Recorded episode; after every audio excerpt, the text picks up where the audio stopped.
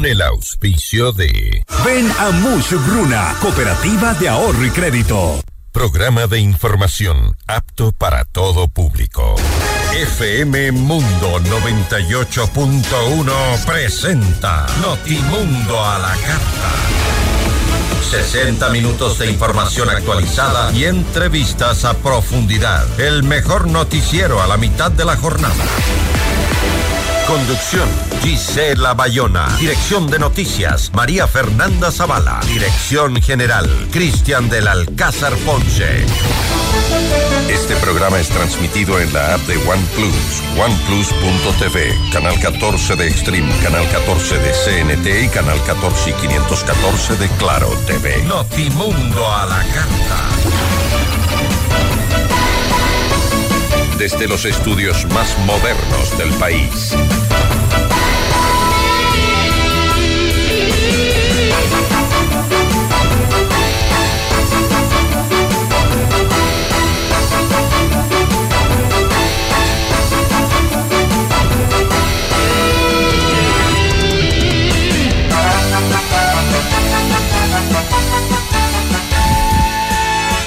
¿Qué tal? ¿Cómo están? Muy buenas tardes con todos. Gracias por acompañarnos con Notimundo a la carta. Ya se terminó la semana y este fin de semana es Navidad, así que hay que ponerle ganas y conduzca con cuidado porque hay muchísimo tráfico. Hoy en nuestras entrevistas vamos a conversar con Andrea Robo, ella es ministra de Energía y Minas. Hablaremos sobre el proyecto de ley de competitividad energética. ¿Ayudará este realmente a superar la crisis que vivimos los ecuatorianos? También nos va a acompañar Paul Buestán, él es asambleísta por Construye, con él conversaremos sobre la votación de la Asamblea eh, acerca del juicio a el ex vicepresidente Jorge Glass. ¿Esto es una muestra de impunidad acaso? Bienvenidos. Titulares de Notimundo a la carta.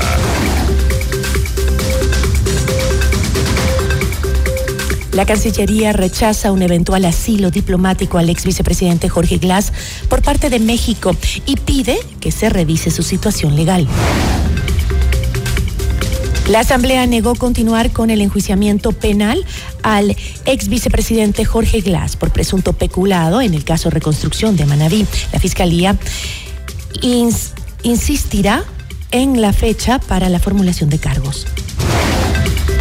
El Consejo de Administración Legislativa califica el proyecto de ley de competitividad, energética y da paso a su tratamiento en la Comisión de Desarrollo Económico. El presidente Daniel Novoa informa que a inicios de marzo estará lista la consulta popular. El gobierno promete entregar chatarra a Estados Unidos a cambio de armamento para combatir la delincuencia.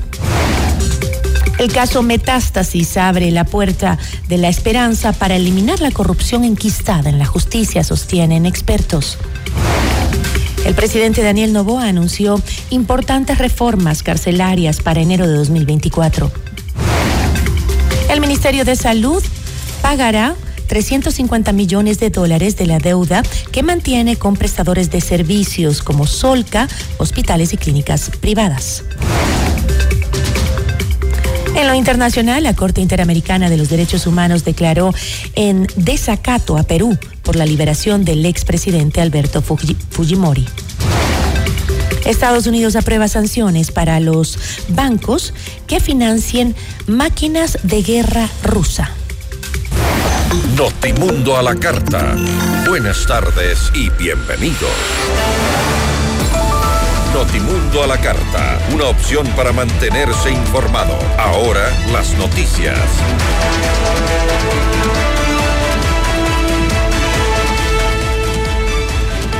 Ante la presencia del ex vicepresidente Jorge Glass en la misión diplomática de México en calidad de huésped, la Cancillería informó que entregó al gobierno de ese país la documentación pertinente proporcionada por la Corte Nacional de Justicia y la Fiscalía General del Estado sobre su situación judicial. Para el Ecuador no sería lícita una eventual concesión de asilo diplomático por parte de México, cita un comunicado enviado por la Cancillería en el que se agrega que un posible otorgamiento de asilo diplomático por parte de México, situación que Ecuador deploraría, la Cancillería actuará con absoluta firmeza con base en los altos intereses del Estado. Con 48 votos del correísmo en contra, el Pleno de la Asamblea negó continuar con el enjuiciamiento penal en contra del ex vicepresidente Jorge Glass por el caso Reconstrucción de Manabí en 2016. De entre 115 asambleístas presentes, el texto obtuvo 44 votos a favor y 23 abstenciones. Otros 22 legisladores, entre ellos el presidente del Parlamento, Henry Kronfle, faltaron a la sesión que se realizó la tarde del 21 de diciembre. La moción para autorizar el enjuiciamiento penal de Glass fue presentada por Esther Cuesta de la bancada de la Revolución Ciudadana. Esta Asamblea Nacional tiene la obligación de garantizar el derecho constitucional a la seguridad jurídica, al debido proceso y al principio de legalidad. Y en consecuencia es procedente solicitar a la Asamblea Nacional se someta a votación la autorización para el enjuiciamiento penal del ingeniero Jorge Glass Espinel, conforme lo establece el artículo 120, numeral 10 de la Constitución de la República. Por su parte, Vicente Tayano, jefe de la bancada del Partido Social Cristiano, instó en que la sesión no tenía que instalarse. Esta sesión jamás, jamás debió de haber sido convocada, porque nace de un juez cuestionado, de un juez que carece de legitimidad, el juez de la Corte Nacional, Luis Rivera Velasco. ¿Y por qué carece legitimidad? Porque el despacho del juez Luis Rivera Velasco fue allanado como consecuencia de la investigación en el caso Metástasis. Y si fue allanado, definitivamente es que la Fiscalía General del Estado presume su participación en algún grado en el caso Metástasis.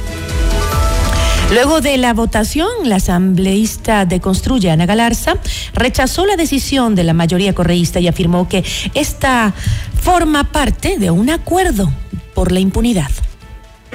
Y criticaron la ley y después votaron a favor. Esto fue lo que negociaron. Que no venga Henry Kronfle, que permita que dirija la sesión del Pleno Viviana Veloz, que ella sabía que se le iba a apelar la presidencia en derecho para que se respete la Constitución, porque la Constitución dice que aquí solamente se puede permitir el enjuiciamiento penal de un presidente o vicepresidente en funciones. Ya, el señor Jorge Glass no está más en funciones. ¿Y saben por qué dejó de estar en funciones? Porque se le vinculó al caso de Brecht, porque ya fue sentenciado. Y aquí lo que buscaron fue salvarle, pero eso sí quiero aclarar, con la veña del presidente de la República, Daniel Novoa. Esta perdonada de impuestos a la empresa bananera Novoa es lo más caro que le ha costado a la justicia. Esta es metástasis 2. Porque aquí están permitiendo la impunidad. Mientras tanto, la legisladora Viviana Veloz aseguró que este tema queda cerrado y no continuará en la Asamblea Nacional. Ninguna manera ha sido ilegal lo que se ha actuado dentro del Pleno de la Asamblea Nacional. Existía una notificación por parte de un juez de la Corte Nacional para que el Pleno de la Asamblea se pronuncie sobre una petición en torno a la autorización del enjuiciamiento político en contra del ex vicepresidente Jorge Glass, de acuerdo a lo que establece el artículo 120, numeral 10 de la Constitución. Es así que se presentó una moción para que se levante esta autorización o la inmunidad y esa moción no tuvo, no obtuvo los 92 votos de aprobación, por lo tanto no se levantó esa inmunidad y no se autorizó. Este tema ha sido cerrado, al menos que el juez nuevamente vuelva a enviar una petición al presidente de la Asamblea Nacional. El presidente de la Asamblea Nacional, Henry Kronfle, se refirió a la resolución de la Asamblea en el caso del ex vicepresidente Jorge Glass y adelantó que es lo que procede en este caso. Es decir, la Asamblea no resolvió absolutamente nada. ¿Cuál es el estatus legal entonces del señor Glass? Exactamente el mismo que si no hubiese habido moción o no se hubiese tratado el tema. el estatus del señor Jorge Glass es exactamente el mismo. Y la pregunta es, ¿qué compete de ahora en adelante? A la Asamblea nada, notificar lo que pasó, única y exclusivamente, sin dar juicio de valor alguno, porque no podemos interferir en otra función del Estado. Pero sí estar vigilantes, y esto quiero ser muy claro, debemos estar vigilantes todos, absolutamente todos, la prensa, la Asamblea, la Fiscalía, el Gobierno, la Justicia, de ver qué pasa próximamente. Luego de que la Asamblea no dio paso al enjuiciamiento penal a Jorge Glass, la Fiscalía señaló que el legislativo ya no tenía competencia para autorizar dicho proceso debido a que los cargos impulsados a Glass se dieron después de haber dejado la vicepresidencia. Asimismo, detalló que insistirá en la solicitud hecha para la audiencia de formulación de cargos en el caso Reconstrucción de Manabí. Esta institución quiere dejar en evidencia el terrible precedente de impunidad que, que ha dejado en este caso la Asamblea, indicó la Fiscalía a través de un comunicado. Notimundo a la carta. Información oportuna al instante mientras realiza sus actividades al mediodía. La gente aquí.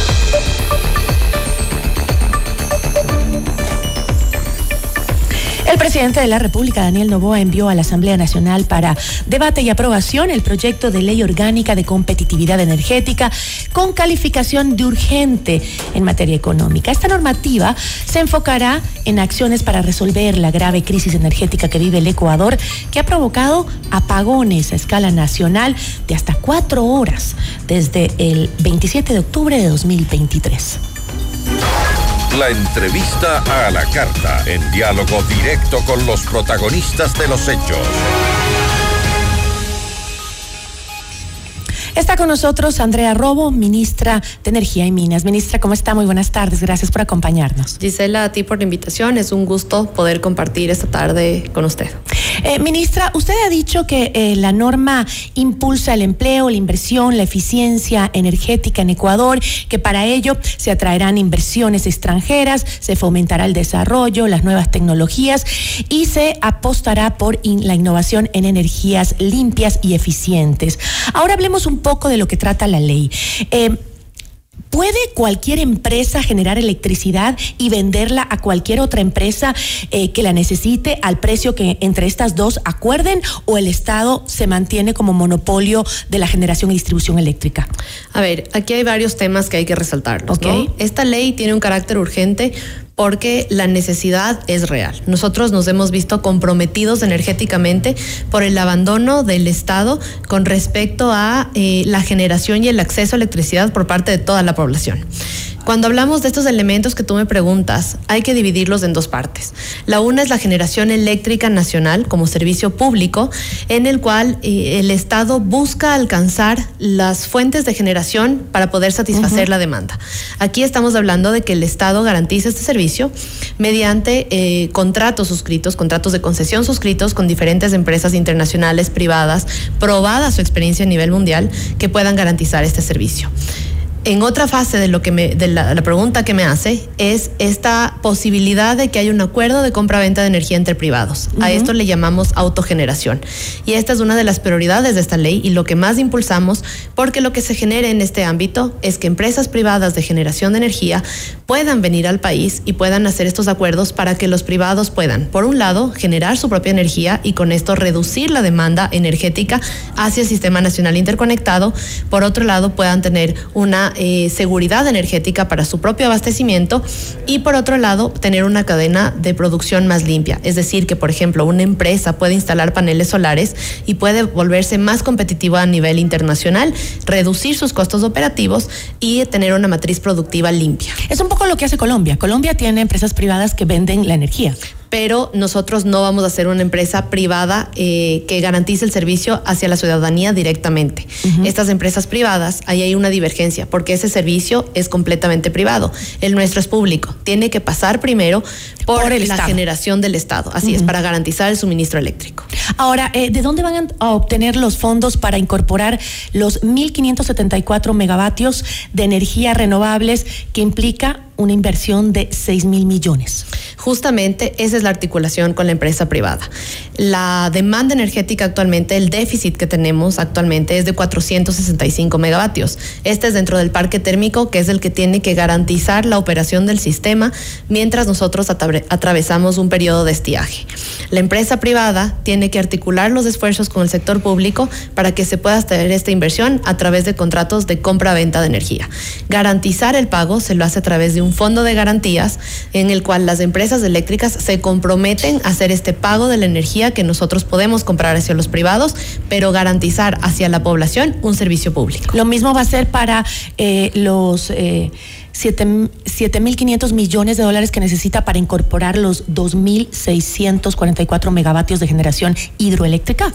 Así es, pero estos procesos son paulatinos. No podemos hablar que de un día para el otro se necesita ni, ese, ni esa cantidad, ni ese volumen de megavatios, ni esa cantidad de eh, energía eléctrica, porque esto es una proyección a futuro con el crecimiento de la demanda. Aquí hablamos de que los procesos de infraestructura de generación eléctrica son eh, enormes y toman muchísimo muchísimo tiempo. Por eso es la urgencia de esta ley, porque esto nos podría garantizar, nos va a garantizar la generación eléctrica con el crecimiento de la demanda. Hablamos que en proyectos fotovoltaicos, por ejemplo, pueden tomar entre un, un año y medio en entrar en operación, los eólicos en dos años, pero si hablamos de infraestructura gigante como lo es la hidroelectricidad, estamos hablando de que toma unos seis, siete años en entrar en operación. Entonces, todos estos mecanismos no pueden ser incorporados en un solo paquete, sino que estos mecanismos tienen que ser paulatinos en su entrada en operación, pero tienen que cumplirse dentro de un plan maestro de electricidad. Ya, este... Eh, eh, quisiera que me aclare unos datos que me quedaron del proyecto eh, medios extraños.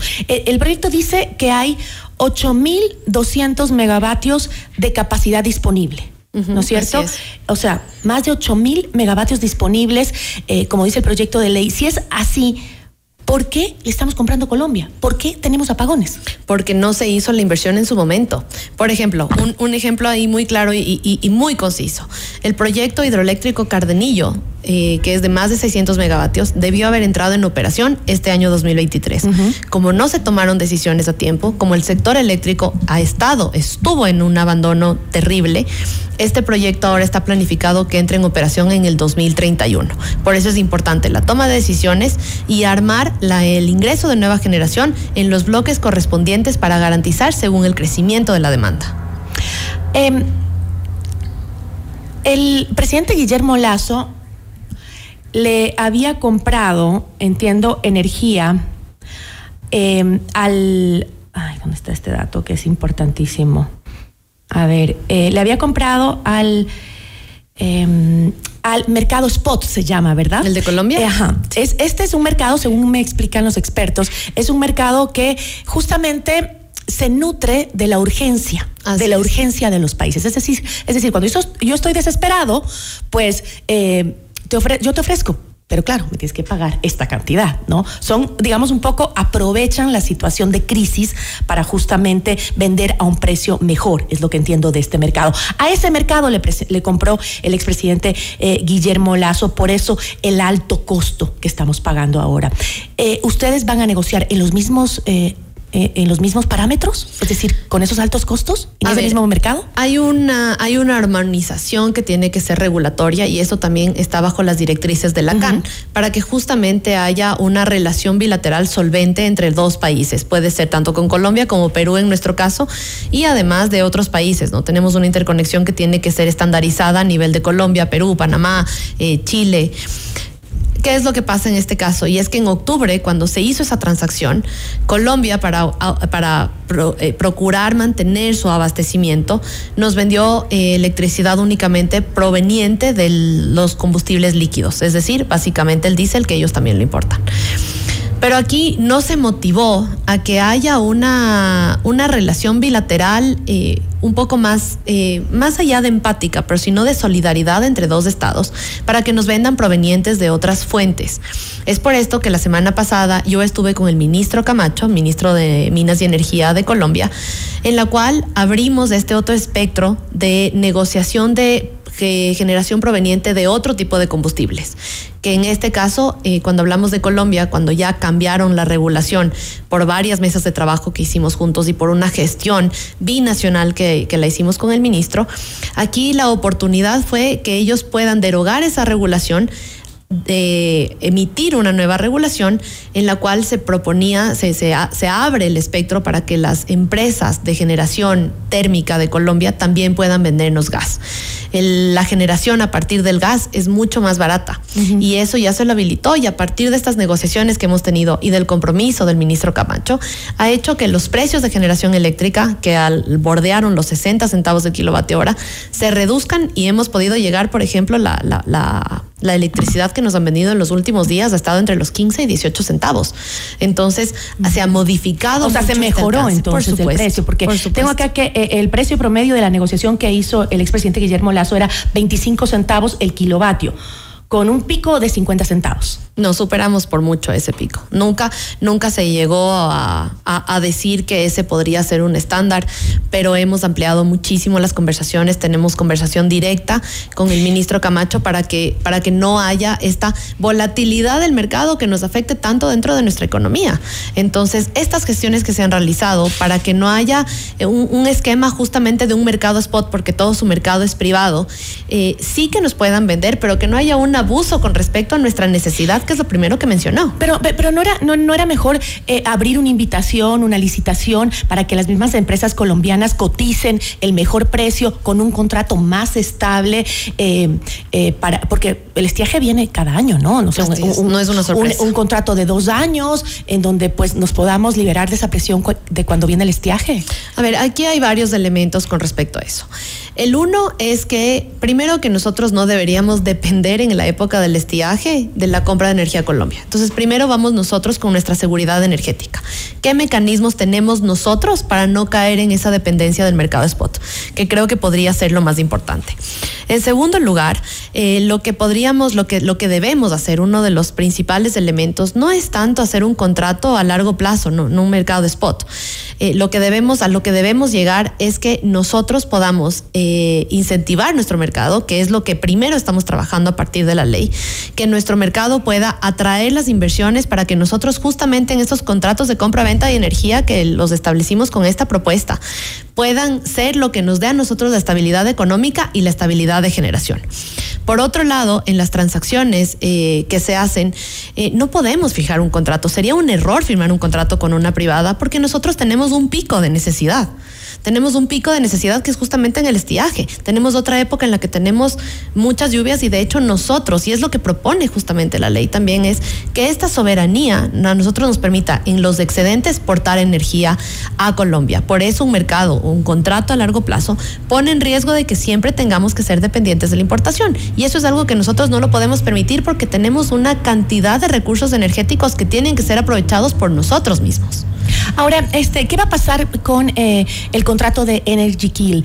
Eh, ¿Va a declararse nulo? ¿Se lo va a mantener? ¿Qué va a pasar? Tomando en cuenta las críticas que han hecho los expertos a este contrato. Por supuesto, este, este contrato eh, tiene que ser eh, fiscalizado y tiene que ser controlado por la Contraloría. Entonces, ese documento. Pero ¿por qué esperar a que la Contraloría nos vaya, que nos vaya a caer una sanción, digamos, cuando este eh, a todas luces fue un contrato en donde se, se no se hicieron las cosas bien? Sí, pero nosotros somos un ente que gestiona política pública. La Contraloría tiene todo el expediente con respecto a este contrato completamente irregular para que ellos tomen las acciones pertinentes. Y me permito indicar en este momento que la CAL ya calificó el proyecto de ley. Esto es una gran noticia para nosotros porque realmente oponerse a un proyecto de ley que nos va a permitir dar pasos importantes en ingreso de energías renovables, en poder eh, mejorar eh, la liquidez de nuestras empresas eléctricas y eh, el manejo de eficiencia energética para que la demanda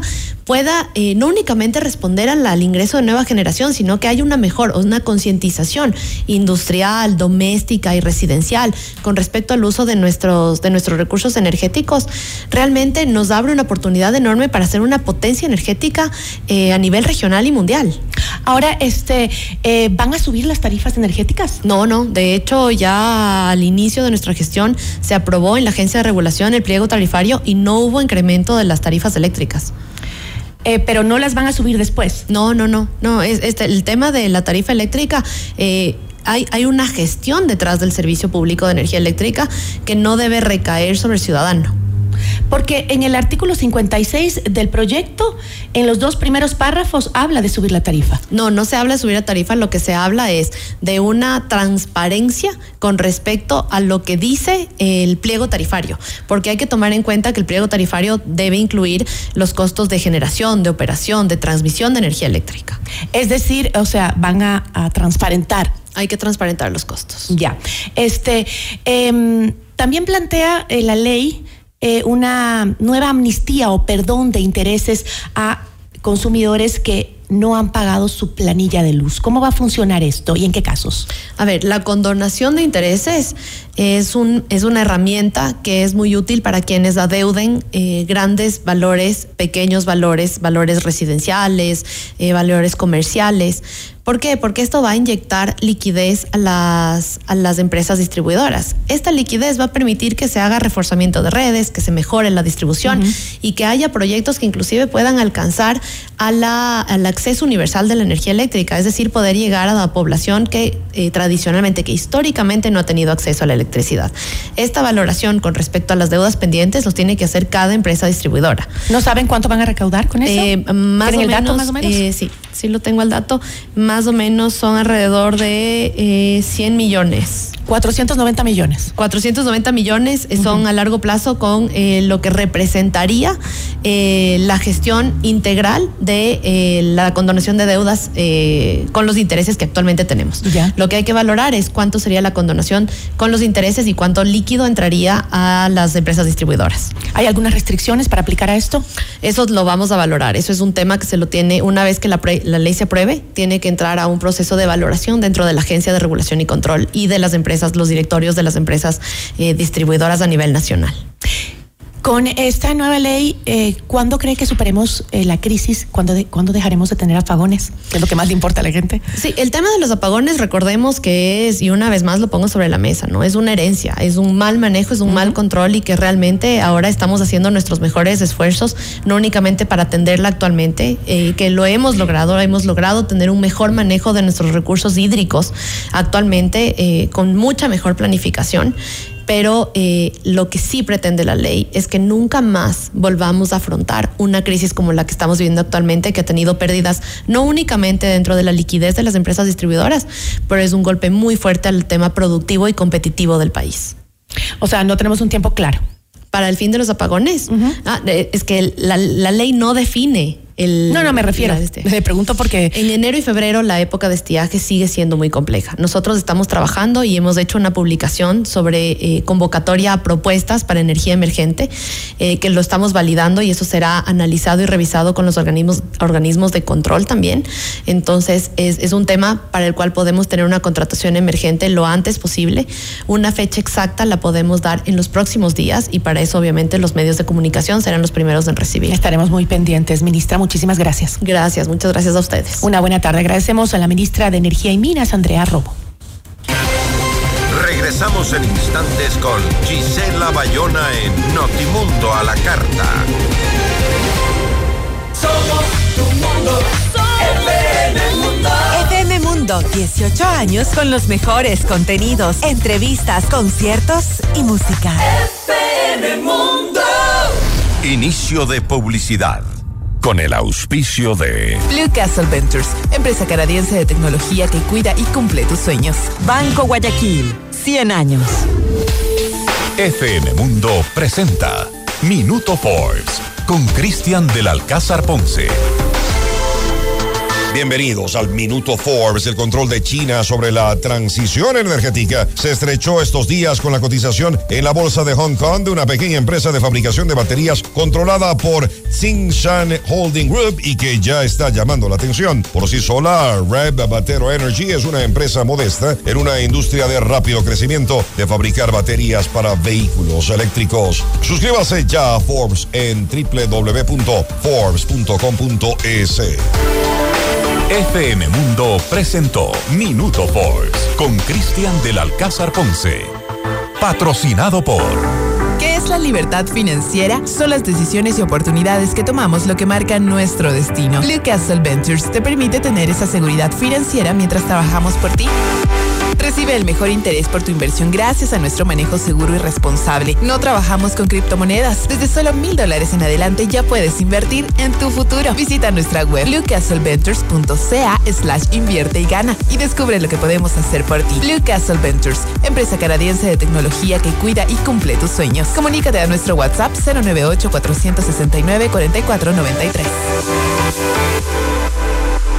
¿Qué harías si te ganas tus primeros 100 mil dólares? Pagaría la carrera de mi hija. Invertiría en bienes raíces y viajaría por todo el mundo. Y me iría a Francia a pasear por sus calles con bolsas llenas de ropa, accesorios, maquillaje. Así como Nieves, Martín y Natasha, tú también puedes participar por cada 100 dólares en compras con tus tarjetas Banco Guayaquil y entrar al sorteo para ganar 100 mil dólares y hacer todo lo que quieras.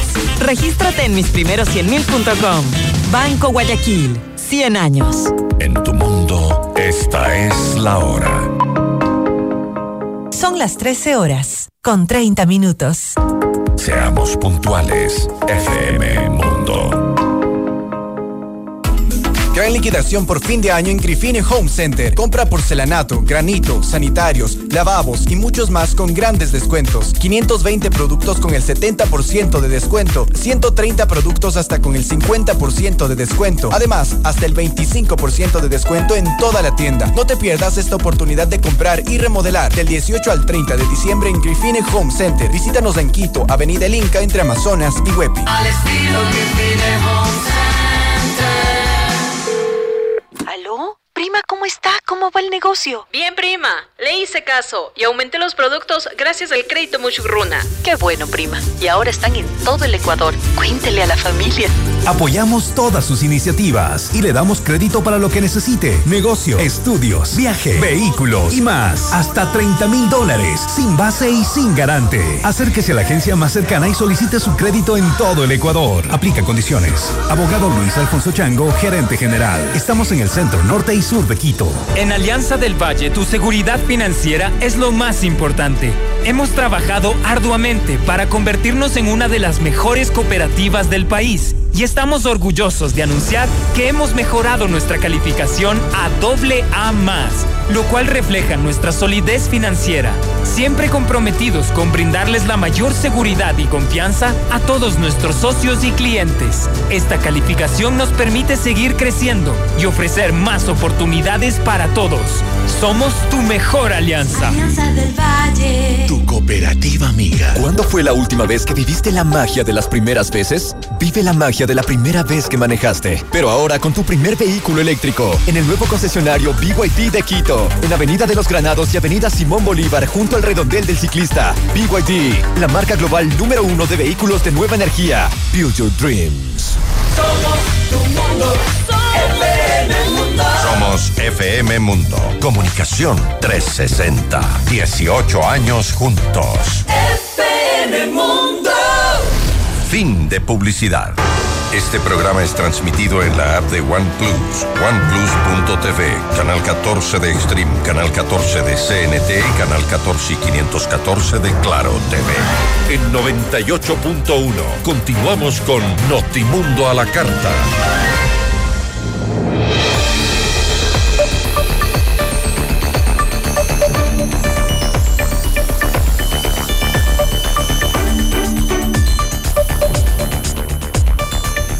Seguimos con más información en Notimundo La Carta. La moción para autorizar un nuevo enjuiciamiento penal en contra del ex vicepresidente Jorge Glass no obtuvo ni la mitad de los 92 votos que se requerían para ser aprobada en el Pleno de la Asamblea. Es decir, la legislatura no alcanzó los votos para autorizar el juicio a Jorge Glass. La entrevista a la carta, en diálogo directo con los protagonistas de los hechos. Nos acompaña Paul Buestán, asambleísta por Construye, asambleísta, qué gusto, buenas tardes. Muy buenas tardes, un saludo cordial a todos quienes sintonizan FM Mundo, un abrazo al pueblo ecuatoriano. Asambleísta, ¿cuál es su consideración? ¿Fue ilegal la resolución eh, considerando que Glass pues no es eh, un vicepresidente en funciones desde hace cinco años? Por supuesto que sí, nosotros lo que habíamos manifestado el día de ayer es que ponerle en tramitología dentro del Pleno de la Asamblea Nacional es generar, uno, una eh, prácticamente una abrogación de funciones por parte del Parlamento, tomando en cuenta de que el espacio de desconocimiento del juez Rivera que remite a que se pronuncie la Asamblea respecto a este particular, ya se encuentra viciado desde ese eh, espacio de toma de decisiones de carácter jurisdiccional. ¿A qué se Y refiere? ¿Por qué se encuentra viciado? Al Porque, momento de, porque se, refiere, se refiere a que este juez eh, fue allanado en el caso Metástasis, ¿se refiere a, eso? Más allá del, más allá del caso Metástasis, que es un, eh, prácticamente un investigado, el hecho de poner es. al conocimiento jurisdiccionalmente una decisión hacia el Parlamento es un desconocimiento de la norma, pues el juez, como generador del derecho, eh, plenamente puede identificar de que el señor ex vicepresidente ya no está en funciones, por lo tanto, en materia jurisdiccional tenía que poner un obstáculo en ese momento y no eh, agendar en el Parlamento a través de quienes eh, forman hoy parte de este pacto que lo seguimos denominando así. Pero eh, antes de hablar de eso, eh, si ya pasó, ok, el juez pide a la Asamblea, eh, ¿esta no debía declararse incompetente para tratar la solicitud que, que pide el juez? No, no solo por lo que usted Por acaba de decir, sino por lo que, o sea, lo que conversábamos, no solo, o sea, no tiene, ni- es un juez que, que incluso está investigado por la justicia. Así es, pero más allá de los hechos investigados, que por supuesto que tendrá que responderle a eh, la Administración de Justicia, el hecho de desconocer la norma jurídica eh, establecida en el 129 de la Constitución de la República, que es de fácil entendimiento y no es tampoco de interpretación del juez eh, de la justicia ordinaria, eh, sin duda alguna el hecho de haber remitido a la Asamblea Nacional le pone en un conflicto prácticamente jurídico e inconstitucional el tomar una decisión y darle trámite a un petitorio que es totalmente inconstitucional. Eso es lo que nosotros ayer habíamos provisto y sobre todo eh, presentamos un cambio de orden del día, sin embargo, y esto tiene que quedar enfáticamente, se ha generado un espacio no solamente de impunidad desde la Asamblea Nacional, sino también se ha reflejado un pacto que es producto también de devolución de los votos con los cuales se aprobó la ley de eficiencia económica y generación de empleo. Eso es evidente A para ver, el a pueblo ver, ecuatoriano. vamos por partes. ¿Por qué impunidad? Si en el, o sea, esa es la pregunta que nos hacemos todos los ecuatorianos, ¿no? ¿Es impunidad de esto? Pero eh, también el, el presidente de la Asamblea, Henry Kronfle, salió a decir que no cambia en nada el, el- el- la situación legal del ex vicepresidente Jorge Glass, esta decisión de la Asamblea. No cambia en absolutamente nada. Él sigue en la misma condición legal. Si es así, no quiere decir que, que más bien eso fue un saludo a la bandera, lo que hicieron en, la Asamblea. los mensajes desde el Parlamento tienen que ser los mensajes correctos.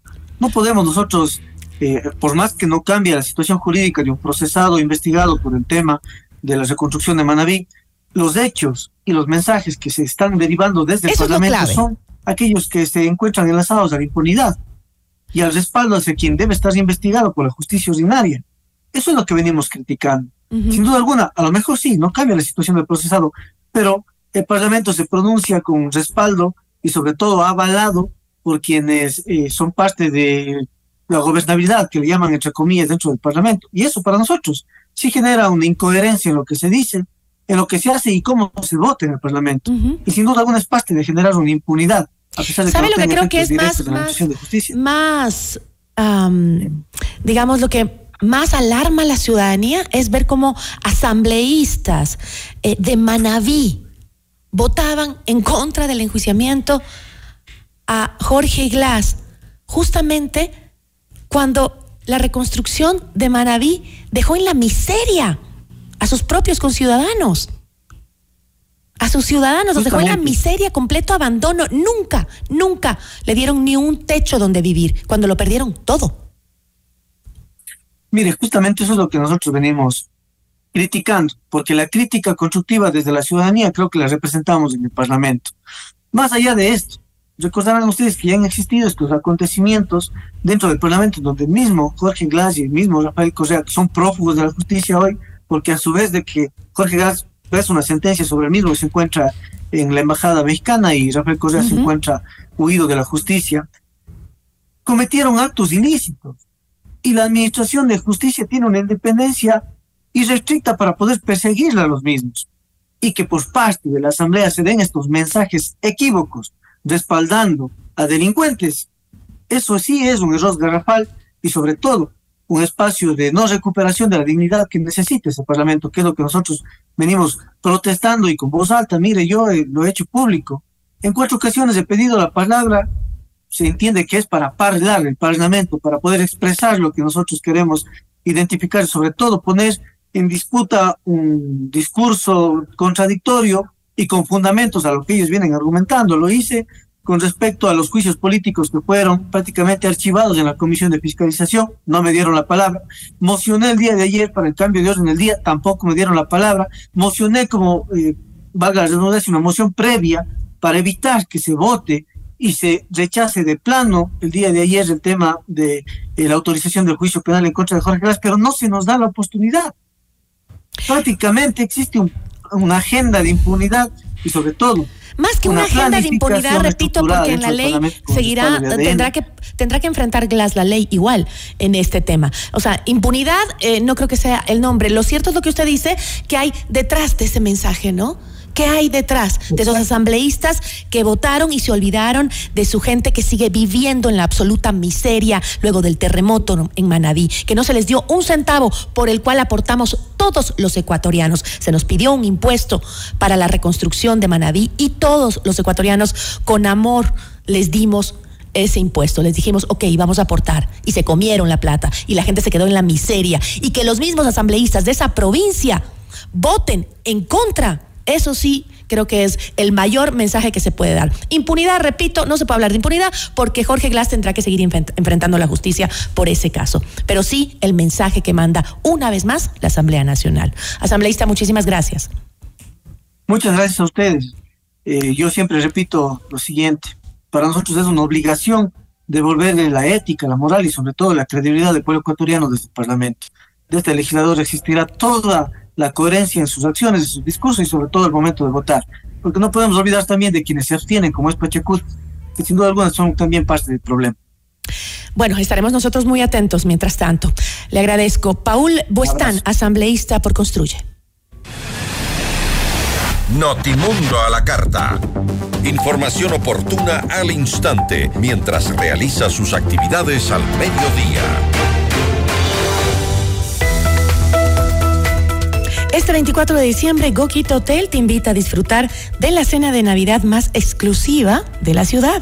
Incluye cóctel navideño de bienvenida, cena buffet, menú para niños, show en vivo y más. Te esperamos en Eloy Alfaro y Catalina Aldaz. Para reservas, llama al 099-909-9004. También escríbenos a eventos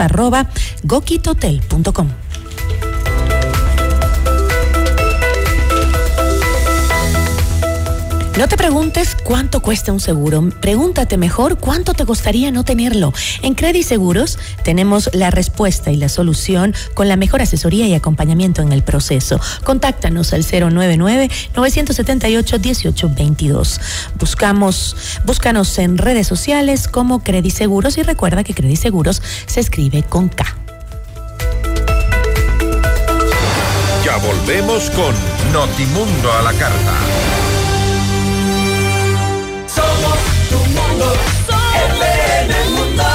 18 años de acompañarte cada día, compartiendo contigo la mejor música, información contrastada y temas de actualidad y crecimiento que tanto te gusta. FM Mundo. Inicio de publicidad. En tu mundo, esta es la hora. Son las 13 horas, con 43 minutos. Seamos puntuales, FM Mundo. ¿Qué harías si te ganas tus primeros 100 mil dólares? Pagaría la carrera de mi hija. Invertiría en bienes raíces y viajaría por todo el mundo. Y me iría a Francia a pasear por sus calles con bolsas llenas de ropa, accesorios, maquillaje. Así como Nieves, Martín y Natasha, tú también puedes participar por cada 100 dólares en compras con tus tarjetas Banco Guayaquil y entrar al sorteo para ganar 100 mil dólares y hacer todo lo que quieras. Regístrate en misprimeros100mil.com. Banco Guayaquil, 100 años. Esta Navidad regálate diciembre. 100 socios ganan la devolución de todas sus compras con Diners Club. Descarga la app Tu Mundo y conoce todos los beneficios. Conoce más en dinersclub.com.es slash Navidad. Esta Navidad comparte, ama, celebra. Diners Club, tu mundo sin límites. Este domingo, 24 de diciembre, cena navideña en Pícaro Resto Grill. Dos opciones completas de menú desde solo 26 dólares por persona, incluido impuestos. Además, la mejor música en vivo con la presentación especial de Pato Álvarez. El mejor lugar para tu cena de Nochebuena y celebrar la Navidad. Pícaro Resto Grill, este domingo, 24 de diciembre. Reserva ya 099-0740000. Cristóbal Gangotera Isabela Católica con parqueadero privado. Cena navideña en Pícaro. Las cosas ricas de la vida. Indoauto, el concesionario Chevrolet con más de 50 años de trayectoria, combina experiencia e innovación para brindarte el respaldo y la asesoría que necesitas. El Indu Territorio es confianza, garantía y servicio personalizado. Encuentra una agencia Indoauto a cada 150 kilómetros entre Quito y Guayaquil. Descubre el Indu Territorio y vive la mejor experiencia en ventas y servicio. En Indoauto tenemos un Chevrolet para todos. Visita nuestra agencia en Quito, ubicada en las Naciones Unidas 1780 y América. En estas fiestas, regala alegría, regala Sony. Lleva la magia del entretenimiento a casa con televisores, audio, cámaras y más. Además, paga con tus tarjetas de crédito Banco y difiere hasta 24 meses sin intereses más dos meses de gracia. Te esperamos en nuestras tiendas de Mall del Sol y Quicentro Norte o ingresando a www.sony.com.es slash store. Aplican restricciones.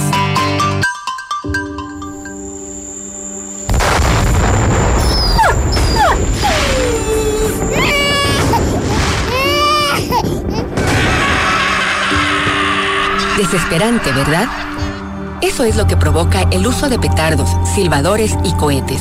No permitas que el caos, la desesperación y el dolor invadan tu casa. Por eso en estas fiestas, menos accidentes y más momentos en familia. Bomberos Quito. Juntos salvamos vidas. Llegó Conti Cashback, la mejor manera de recuperar tu dinero. Por la compra de cuatro llantas Continental o General Tire, recibe una gift card de hasta 40 dólares para gastar en lo que quieras. Conoce más en www.conticashback.com o en nuestras redes sociales. Continental, tecnología alemana que conecta tu vida. Somos tu mundo. FM Mundo. Somos FM Mundo. Comunicación 360. 18 años juntos. FM Mundo. Fin de publicidad. Le invitamos a escuchar nuestro siguiente programa. 14 horas. Café FM Mundo. Con Nicole Cueva, Carla Sarmiento y Marisol Romero. Este programa es transmitido en la app de OnePlus, oneplus.tv, canal 14 de Extreme, canal 14 de CNT y canal 14 y 514 de Claro TV. En 98.1 continuamos con Notimundo a la carta. Notimundo a la carta, una opción para mantenerse informado. Ahora las noticias.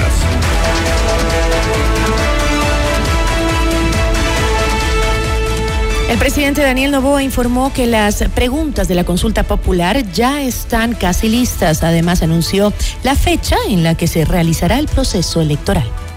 Nosotros tenemos una misión que es transformar este país, que es generar empleo para la juventud, que es dar seguridad, reformas a la función judicial, el procedimiento de acción de las Fuerzas Armadas, la posibilidad de capturar fondos que vienen de actividades ilícitas, de poder usar también armas que son capturadas en operativos, ya que tenemos necesidades en la Policía Nacional y también en las Fuerzas Armadas. A finales de esta semana ya debemos de pasar las preguntas a la Corte Constitucional para que la Corte Constitucional lo revise, lo apruebe, pasa al CNE, después el CNE toma los tiempos pertinentes y ya a principios de marzo estaría la consulta. En enero de 2024 se implementarán importantes reformas carcelarias. Así lo anunció el presidente Daniel Novoa durante su visita a Cuenca. Los cambios son parte del plan de seguridad que ya estaría en marcha en el país. Hay que cambiar a la gente que va hacer ejecutar el Plan Fénix, cambiamos la, la cúpula del Comando Conjunto de las Fuerzas Armadas, cambiamos a cinco de ocho generales de la policía. Tenemos cooperación con países como los Estados Unidos, en el cual un intercambio de chatarra. En enero vamos a tener un momento clave para el país, en el cual se verá una reforma importante carcelaria. Los dejo nomás con la idea. La primera quincena lo van a ver.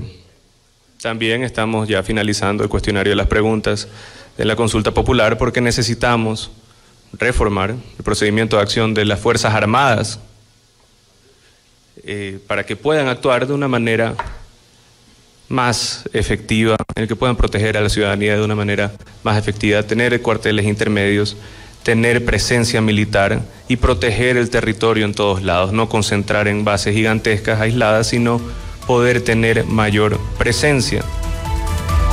El primer mandatario se refirió al Plan Fénix y explicó eh, que el primer trimestre del 2024 habrá un intercambio de chatarra por armas con los Estados Unidos. Hay que cambiar a la gente que va a hacer ejecutar el Plan Fénix. Cambiamos la, la cúpula del Comando Conjunto de las Fuerzas Armadas, cambiamos a cinco de ocho generales de la policía. Tenemos cooperación con países como los Estados Unidos, en el cual un intercambio de chatarra con nuevo armamento de última generación, eso es un, un valor de 200 millones de dólares, eso lo vamos a tener ya el primer trimestre del próximo año. Adicional a eso, tenemos que invertir 70 millones de dólares al año para que funcione correctamente el SNAI. También debemos de tener cárceles de máxima y de super máxima seguridad. Ya hemos conversado y finalizado las negociaciones con grupos internacionales que hicieron las cárceles en El Salvador, que hicieron las cárceles también en México y con eso en enero vamos a poner primera piedra. Notimundo a la carta. Información oportuna al instante mientras realiza sus actividades al mediodía.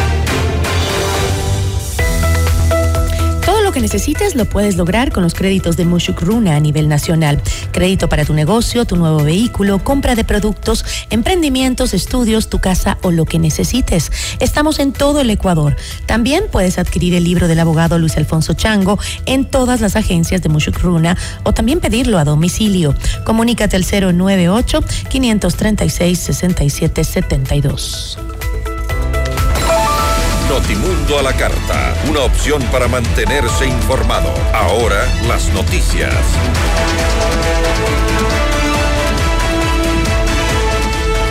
El caso Metástasis develó la infiltración del crimen organizado en las más altas esferas del Estado y la vinculación del narcotráfico en la política nacional. En decisiones con Jorge Ortiz, el abogado penalista Ramiro García resaltó que la exposición de esta trama de corrupción permitió que inicie la depuración de la función judicial. Ah, Por lo, por lo menos en estos días una barrida completa en el Consejo de la Judicatura, porque además... Sí, y eso es importante. Se llenó, se convirtió el Consejo de la Judicatura en una especie de bachagnón judicial. Había toda la basura que usted se puede imaginar. Era lo mejorcito de lo peorcito, estaba, estaba metido ahí. Lo mejor de lo peor. Pero impresionante. Es decir, había fiscales que, cuestionados que habían sido sacados de la institución y estaban encargados del control disciplinario. Sí, claro. De todos los jueces. Pero no nos olvidemos que el correísmo sigue siendo la mayor fuerza política del país y que tiene un aliado fuerte con el nepotismo. Y ellos, pues, tratarán Vea, pero eso, pero de eso, detener este pero eso no se soluciona por la vía, por la vía judicial ni mucho menos. Eso se soluciona por la vía política. Mientras tengamos gobiernos que no cumplan su trabajo, mientras tengamos gobiernos que no actúen transparentemente, no actúen honestamente, el correísmo siempre va a tener un espacio. Para Juan Esteban Guarderas, consejero de Participación Ciudadana y Control Social, es necesario que en este caso se amplíe la investigación a otros espacios como la función electoral. Pero ¿qué nos garantiza que la metástasis se termine ahí? Es por eso que esta semana yo, en mi calidad de consejero del Consejo de Participación Ciudadana y Control Social, pedí que se amplíen las investigaciones al Consejo Nacional Electoral. Y yo no excluyo que hayan partidos políticos que estén ahí metidos. Por supuesto hay uno. No nadie más, nadie, ningún redescucha suyo va a decirme que es una coincidencia que justo le ataquen a la fiscal antes del momento en que se lance el caso de corrupción más amplio de la historia de la República. Por supuesto que no es una coincidencia. Ahí también está la metástasis, Jorge. Y digamos de con nombre y apellido, la Revolución Ciudadana. Ese es el partido político que defiende los intereses del narcotráfico. Y con eso termino. Mira una cosa. En una democracia, las personas votan por sus intereses. ¿Usted recuerda los porcentajes de voto a favor de Luisa González en las cárceles del Ecuador? No, no lo recuerdo. Era por encima del 90%. De su lado, el periodista Martín Payares lamentó que el mega operativo de la Fiscalía, sin precedentes en la historia del país, no haya tenido el apoyo necesario por parte de otras autoridades como el presidente de la República o la Asamblea Nacional. Entonces lo que a mí me preocupa es este divorcio, ¿no?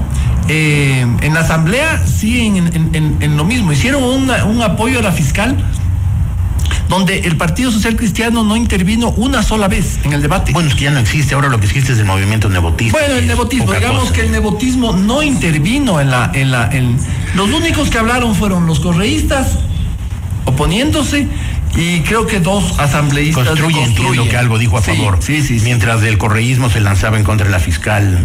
Y los otros eh, dos socios del, del acuerdo, ¿no es cierto?, que votaron a favor de la fiscal en esa resolución, pero ni siquiera le pidieron la mano para decir por qué apoyaban, no, calladitos, calladitos. disimulando. Entonces, y yo sí veo un, un- un abandono de, de esta causa, que es una causa de, de- de la sociedad ecuatoriana por parte de las autoridades políticas, y eso a mí, a, a mí eso me choca mucho. Germán Rodas, coordinador de la Comisión Nacional Anticorrupción, añadió que el caso Metástasis también es una oportunidad de que los pactos políticos se disuelvan. Ojalá el caso Metástasis contribuya a que los pactos de la impunidad también se vengan abajo. Yo creo que eso es fundamental, porque los pactos de la impunidad dan resultado de lo que ocurrió ayer en la Lo noche. ocurrió ayer en la noche Entonces, es no es nueva política ni es gobernanza la impunidad, definitivamente. Y esto solamente puede ser impulsado, yo pienso seriamente, siempre por la veeduría social. Es lo que hace la prensa de opinión. Desgraciadamente, Jorge, la farándula político-electoral está a portas. Y entonces esto puede mover las cosas en función de los intereses nacionales. Y a lo mejor el caso Metástasis no termina en nada. Puede En- continuar en puede ayudar a la farándula política electoral. Allí viene el compromiso de los ciudadanos, de la prensa alternativa, de los medios de comunicación, de la opinión.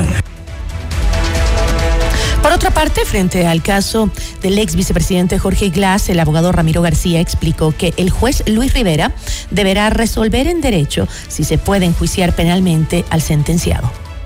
Ayer la Asamblea no tomó ninguna decisión. El que se quiso hacer el vivo es el juez, el juez Rivera, que además allanado en el caso, en el caso Metástasis. Dos- eso, eso es otra cosa que hay que decir. Dos jueces de la Corte Nacional actuales que están en activo fueron allanados en el caso Metástasis. Todavía no vinculados, pero allanados. Uno de ellos, el juez Rivera, que es este juez que queriendo hacerse el vivo, solicita una autorización a la Asamblea que no, que no procede.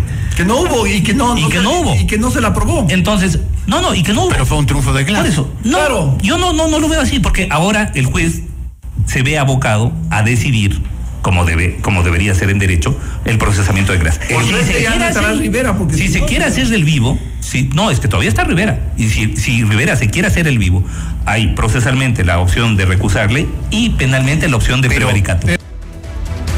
En otros temas, el Ministerio de Salud aspira a cancelar 350 millones de dólares de la deuda que mantiene con los prestadores de servicios como Solca, hospitales y clínicas privadas. El ministro Franklin Encalada detalló que la deuda sigue sumando porque los, servido- los servicios siguen vigentes. Por ejemplo, en las dializadoras privadas, cada vez, cada mes se gasta 11.5 millones de dólares. Mire, ayer justamente sacamos la deuda total que queremos, la pusimos ya en consideración del ministro de Finanzas, son alrededor de 350 millones de dólares en deudas. ¿A proveedores? A pro- no, eso equivale a un rubro entre todas las instancias que tienen algún negocio con el Estado. Hablando, las deudas, le explico esto, mire, solamente en dializadoras mensualmente gastamos 11 millones y medio de dólares. 11 millones al mes solamente en pacientes que se hacen diálisis en los centros particulares. Y resulta que, si usted me pregunta a mí, ¿a quién nomás le debe? Le debo a la Junta de Beneficencia, a Solca, a las dializadoras. Entonces, es un conglomerado del cual ya tengo una deuda, pero que ya no está en mi campo. Yo lo que veo es cuánto debo y les pongo al Ministerio de Finanzas para que ellos vean la factibilidad de desembolsar la cantidad que ellos consideren que podemos hacerlo para poder seguir trabajando y no me cierren estas instituciones. El Tribunal Contencioso Electoral aceptó la recusación propuesta por el alcalde de Quito, Pavel Muñoz, en contra del juez ponente de la denuncia en su contra, en su contra presentada por el consejero de Participación Ciudadana, Juan Esteban Guarderas, por presunta infracción electoral grave. En otros temas, seis personas fueron asesinadas en el sector del Arbolito, cerca del cementerio de Jardines de Durán. Según el parte policial, dos de las víctimas tienen 16 y 15 años y no cuentan con antecedentes penales, mientras que una mujer de 21 años resultó herida. De acuerdo con los testigos del hecho, varios sujetos llegaron a la ciudadela Unión y Progreso en un vehículo con vidrios polarizados y dispararon contra las víctimas, quienes serían integrantes del grupo delincuencial Chone Killers. En Notimundo a la carta es momento de realizar un recorrido por el mundo.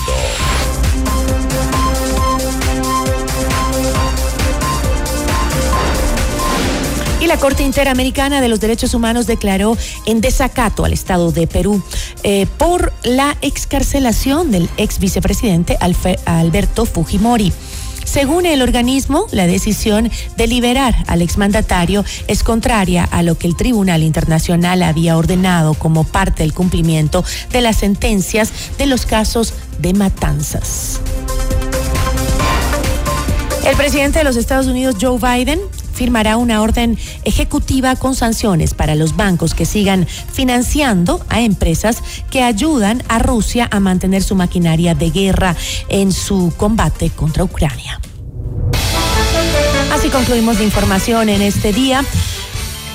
Muchísimas gracias por su amable sintonía y por supuesto quiero desearles una feliz Navidad, que pese a todos los problemas que vive este país, siempre hay una luz de esperanza. Más aún cuando estamos en familia, nos reunimos con lo que queremos y nos abrazamos. Así que a ponerle buena fe porque este año será bueno, ya lo verán.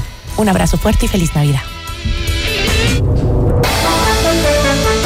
Gracias por su sintonía esta tarde. FM Mundo 98.1 presentó Notimundo a la carta. 60 minutos de noticias actualizadas y entrevistas. El mejor noticiero a la mitad de la jornada. Conducción Gisela Bayona. Ingeniería de sonido Darío Gutiérrez. Producción FM Mundo Live Javier Merino. Dirección de arte Laili Quintero. Coordinación y redacción Fernanda Utrera. Redacción y redes sociales José Martín Muñoz. Dirección de noticias María Fernanda Zavala. Dirección general Cristian del Alcázar Ponce. Notimundo a la carta. Con el auspicio de Ven a Mush Bruna, Cooperativa de Ahorro y Crédito.